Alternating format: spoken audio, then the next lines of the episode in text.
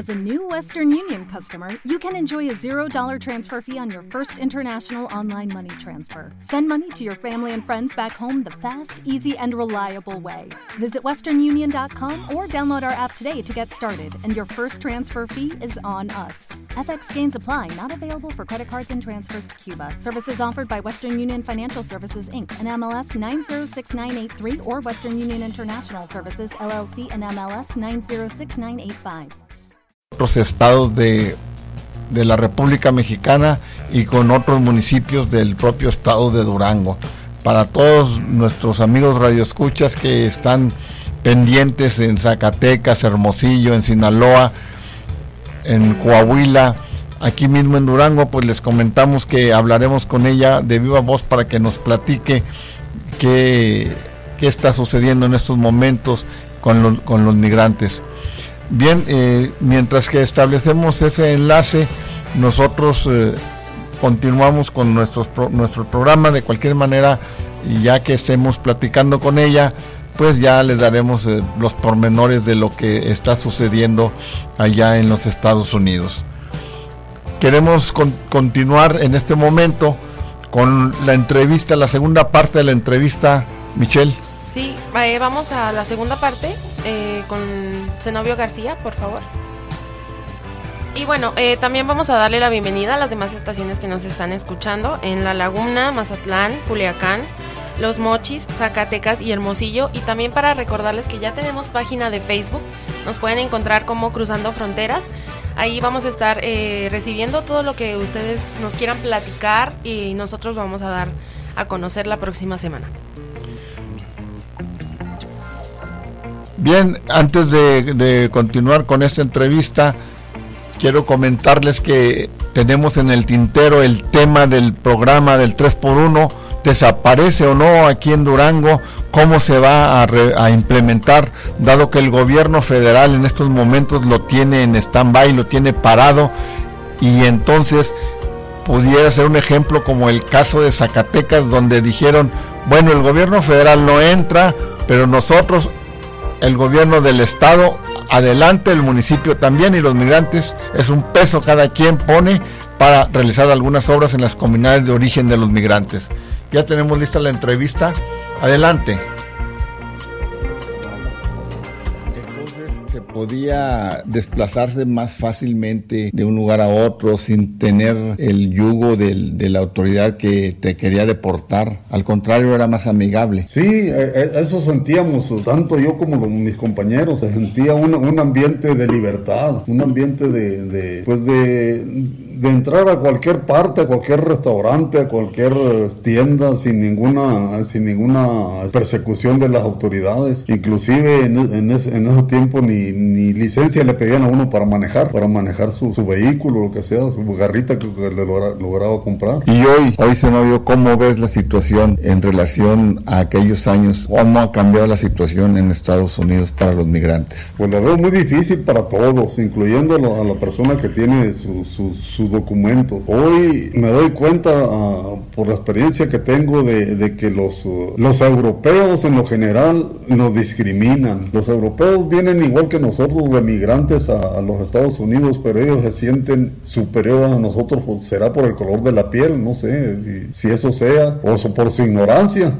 de que no, no entienden que todos somos migrantes en los Estados Unidos, este, la mayoría, el- no sé, por el 90% a lo mejor somos, somos migrantes, somos unos europeos, unos otros somos mexicanos, latinoamericanos, pero la, la discriminación Chinos. chinos, de todo, este, japoneses, pero la discriminación ha existido siempre, nomás que en, en aquel tiempo no- a lo mejor la ignorancia de nosotros no, no, o, o- o no, nos- no nos interesaba, no nos interesaba, si alguien nos, nos, nos discriminaba, no, no, no, no tratábamos de, de entenderlo el por qué, pero ahora con el, al, al- al transcurrir de los, del tiempo, de los años, y yo sé que, que nos- siempre nos han discriminado, a los latinoamericanos principalmente. Eh, hoy en el caso de la administración de Trump, ¿cómo ves la situación así en concreto para encontrar un trabajo, para eh, regularizar tu estatus migratorio, para vivir? Pues es, es muy difícil. Entre, en- entre más eh, pasan los años, es más difícil para, para el latino, para el, el duranguense en- en- o para el mexicano mexicano en, en, lo general, a tratar de conseguir trabajo. Eh, hay ciudades, ciudades santuarios donde, donde todavía los, los alcaldes de, de, cada, de cada estado este, protegen a los, a los, migrantes en, en, en, mínima parte, no en todo, en mínima parte, pero sigue existiendo en, en los trabajos la discriminación, nomás porque lo ven ah, con, con rasgo latino, le quieren dar el mínimo de, de, sueldo y eso es, es lo, que veo yo difícil en este en, en, esta administración de este señor Trump. Por último, senador, nos puedes comentar, eh, mucha gente que no ha ido a Estados Unidos o que nada más tienden la mano para que nos manden los dólares sus familiares, todavía creen que existe ese sueño americano de que vivir en Estados Unidos es lo mejor. No, no, porque se olviden los, los familiares, los amigos y todo eso, que, que es eh, que la vida de, de los Estados Unidos es fácil, no es nada fácil. Allá se paga renta, se paga aseguranza, se paga carro, se paga todo y, no es fácil estar entendiendo la mano a que diga mándame, mándame, no, no, no es nada fácil. Y yo lo único que le, que le puedo pedir a, la, a la persona que quiera ir a los Estados Unidos, pues que no lo haga, que, que trate de superarse aquí lo, lo más que se pueda, que estudie, los jóvenes que estudien y que saquen una carrera mínima que sea, pero que se queden en nuestro México a, a vivir unidos con su familia. Muchas gracias. Bueno, pues ahí estuvo la segunda parte eh, con la entrevista con Zenobio García.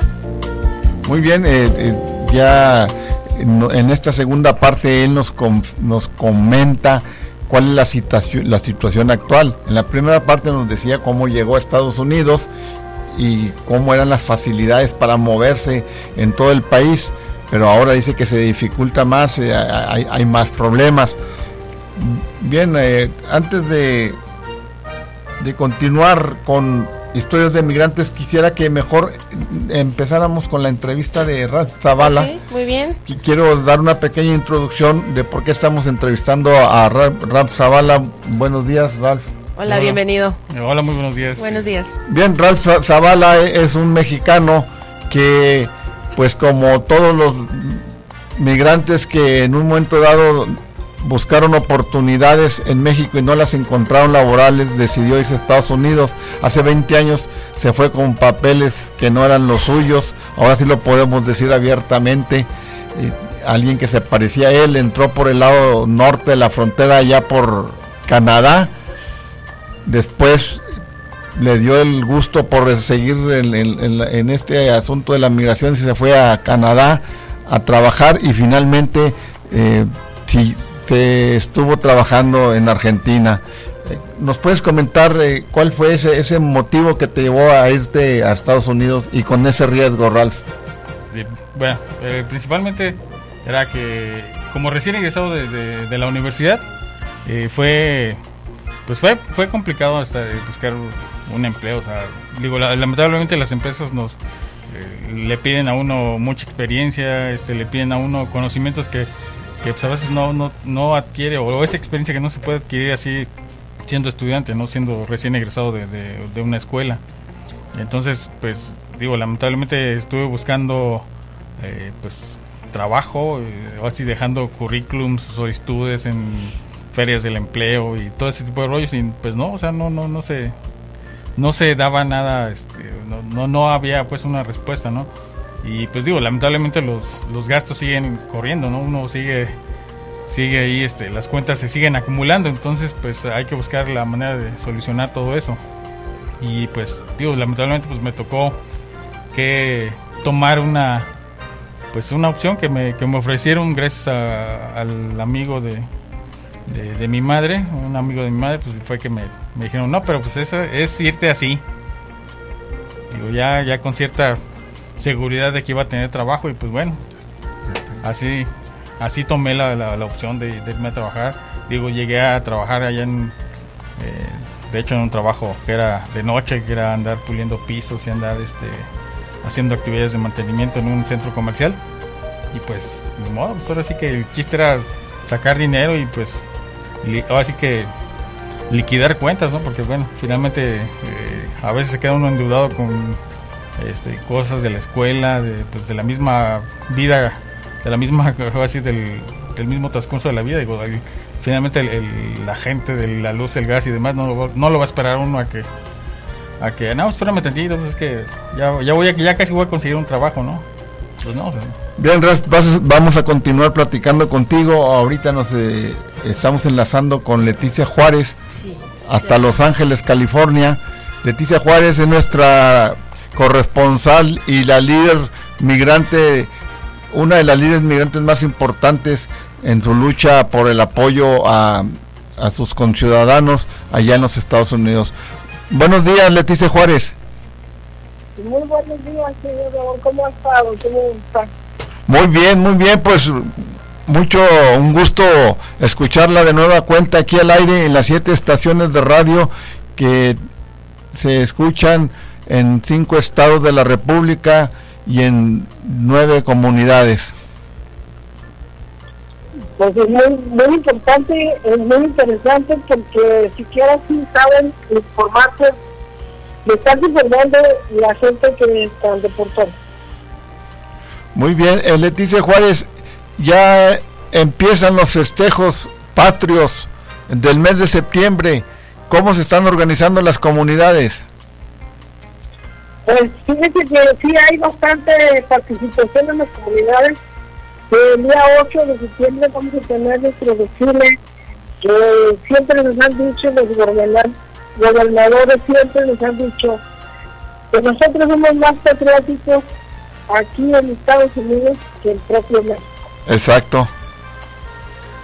Exacto, eh, yo hago, acabo de hacer ese comentario que ustedes eh, traen bien puesta la camiseta de México y por México eh, hacen lo que haya, que hacer. ¿sí? Porque de esas personas que estamos este, participando, nos venimos muy, jóvenes para Estados Unidos. Y nos quedó aquello como el tema de un día que sacaron que traíamos mauchos México en la piel. Y es cierto, siempre lo traemos y traemos nuestro escudo dentro de nuestro corazón de cada estado y de cada municipio, porque añoramos un día regresar a México, este, disfrutar nuestro municipio, que no lo disfrutamos, este, por eso estamos en la Muy bien, Leticia Juárez. ¿Y qué, eh, aparte, qué actividades más hay? ¿Carros alegóricos? ¿Qué más hay en estos festejos del mes de septiembre? Bueno, hay carros alegóricos, van a estar los colegios de Durango, van a estar participando en los desfiles, este, todas las comunidades lleva cada quien el tema de lo que es lenguas indígenas, ese es el tema del desfile. Este, están participando muy, muy bien y con mucho corazón. O sea que están rescatando toda la cuestión de, de los indígenas que viven acá en México. Estamos rescatando porque ya casi, fíjese que nunca se había visto que viniera la, la gente como los indígenas ya hay aquí, porque estuvimos viendo en las reuniones del, del participación del destino, lo estuvimos mirando y estuvieron hablando directo de lo que ellos Muy bien, muy bien Leticia Juárez, ¿algún otro comentario que nos quiera hacer? pues, darle las, las, gracias y la oportunidad de, estar participando cada ocho días y mientras se pueda, pues aquí estamos presentes.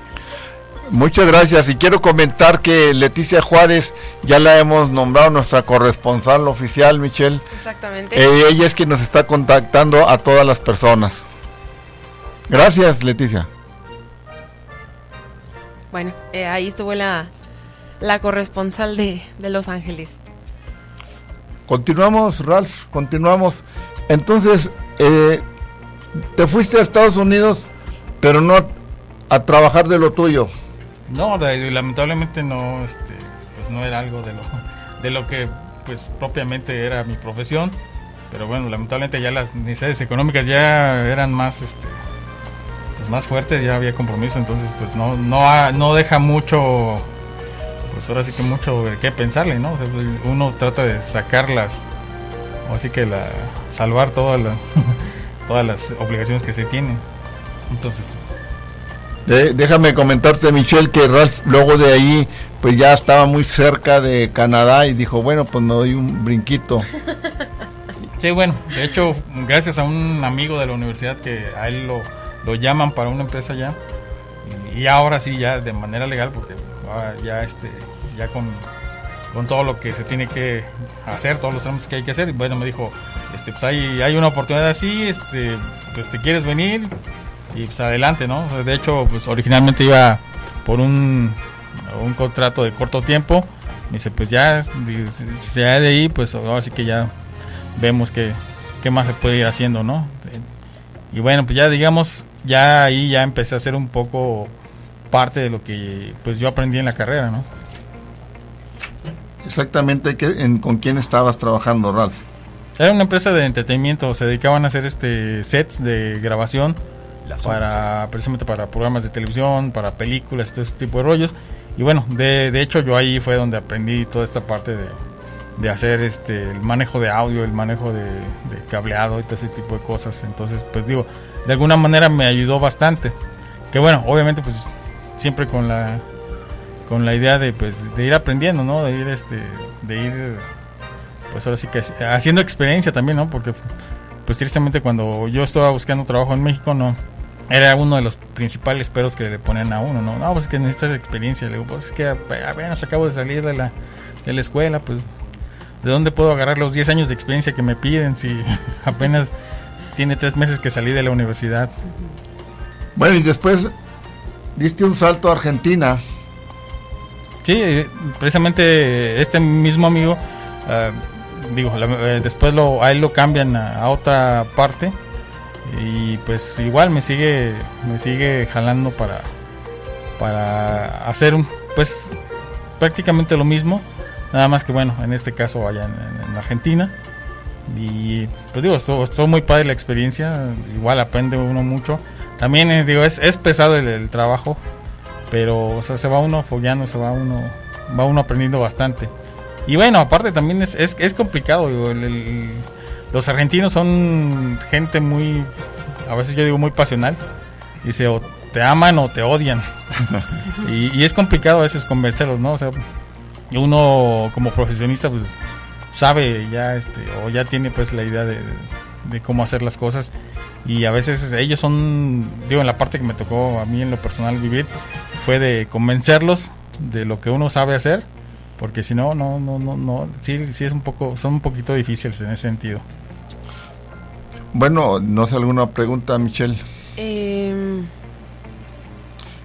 Yo quiero que en las conclusiones me digas, en ese viaje que realizaste al extranjero para buscar oportunidades de trabajo, finalmente regresas a México. ¿Cómo ves ese comparativo de las oportunidades que pudiera tener uno en otros países? ¿A cuál es la situación para los profesionistas en México? Digo, es eh, algo que pues propiamente aquí en México debería de ser un poco más flexible. Las empresas a veces son muy, pues digo, entiendo su papel, ¿no? Pero sí deberían de ser un poco más flexibles en el hecho de que, bueno, hay mucha gente que está saliendo de las universidades y no, pues no, no tiene esa, pues esa experiencia o quizás esas oportunidades de ir, de comenzar a laborar en, campos que, que, están estudiando, ¿no? Entonces, pues sí, que, hubiera un poco más de flexibilidad por parte de las empresas para, para que hubiera oportunidades para profesionistas que, están saliendo, porque si no, luego terminan yéndose a otros lados donde finalmente son aprovechados. Digo, a mí me tocó vivir precisamente en Vancouver. Ah, experiencias de que había gente con doctorados y maestrías y de hecho a veces hasta se siente uno así un poco, de, un poco menos, sí, o sea, de otros países como pakistaníes, australianos, y entonces se siente uno un poquito menos, ¿no? Pero ya cuando se, cuando se da uno cuenta, a veces uno como latino se las ingenia para resolver problemas que a veces ellos no, no, este, no se, pues no sé, como que no la piensan, no sé. El ingenio del mexicano. Exactamente. Digo, me tocó alguna vez por ahí resolver situaciones, este, pues a veces hasta un poco triviales, este, utilizando el ingenio de que, oye, pues es que con un cable, y ahora sí que al estilo MacGyver, ¿no? Con una navaja y un clip y resolver situaciones que, que a veces e, ellos las veían complejas, ¿no? Y digo, y eso me tocó me tocó vivirlo con precisamente con unos este, unos compañeros que eran latinos, un colombiano y precisamente un argentino, que pues era era este era resolver las situaciones del momento con lo que se tuviera en la mano, ¿no? Y, y eso me ayudó a entender que también nosotros como latinos digo, y como mexicanos a veces tenemos ese ingenio y tenemos que aprovecharlo porque aunque a veces nos enfrentamos a, pues ahora sí que al monstruo de, que, representa pues profesionistas de otros lados que vienen muy bien preparados, pero a veces la practicidad de nosotros es, es este, pues ahora sí que de gran ayuda y el ingenio. Volviendo a Estados Unidos, ¿qué me puedes decir de la discriminación? Digo, es terrible, es terrible y que a veces y a veces hasta nuestros mismos paisanos nos, ¿Qué, es lo, es lo, más complicado y lo más triste, ¿no? Sí, o sea, a, veces este es, es, es este pues sí lamentable que a veces nuestros mismos paisanos sean los que nos nos ponen el pie o a veces digo entiendo que a veces ellos también tienen miedo de, de perder quizás sus trabajos o, sienten que vamos a hacer competencia para para ellos y, que puedan llegar a perder su trabajo, ¿no? pero sí es, es, este creo que ahí debemos de trabajar la parte de, sentir esta unidad, esta identidad nacional. Y digo, algo que admiro de, algunas otras culturas eh, es que precisamente se ayudan entre ellos mismos, ¿no? Entonces creo que nosotros podemos hacer lo mismo, o sea, como mexicanos, como latinos, a poder identificarnos con el otro, ¿no? O sea, digo, si estamos yendo a, otros lugares, a otros países, no es precisamente porque porque queramos quitarle algo a alguien, ¿no? O sea, sino porque estamos buscando una oportunidad o porque se está buscando una oportunidad de mejorar y de, pues así que resolver las situaciones económicas que a veces uno en su país de origen no puede o no hay la oportunidad de resolver. Bien, no te vayas, Ralph. Ralph sigue con nosotros. Yo creo que vamos a un corte antes. Sí, vamos a hacer una eh, pequeña pausita. Eh, no sé si vamos a escuchar algo de música o... Bueno, vamos a la pausa y ya continuamos más. Ya continuamos aquí en Cruzando Fronteras. Miles de personas reunidas con un solo objetivo, derribar los obstáculos para alcanzar el sueño americano. Cruzando Fronteras por Lobos FM.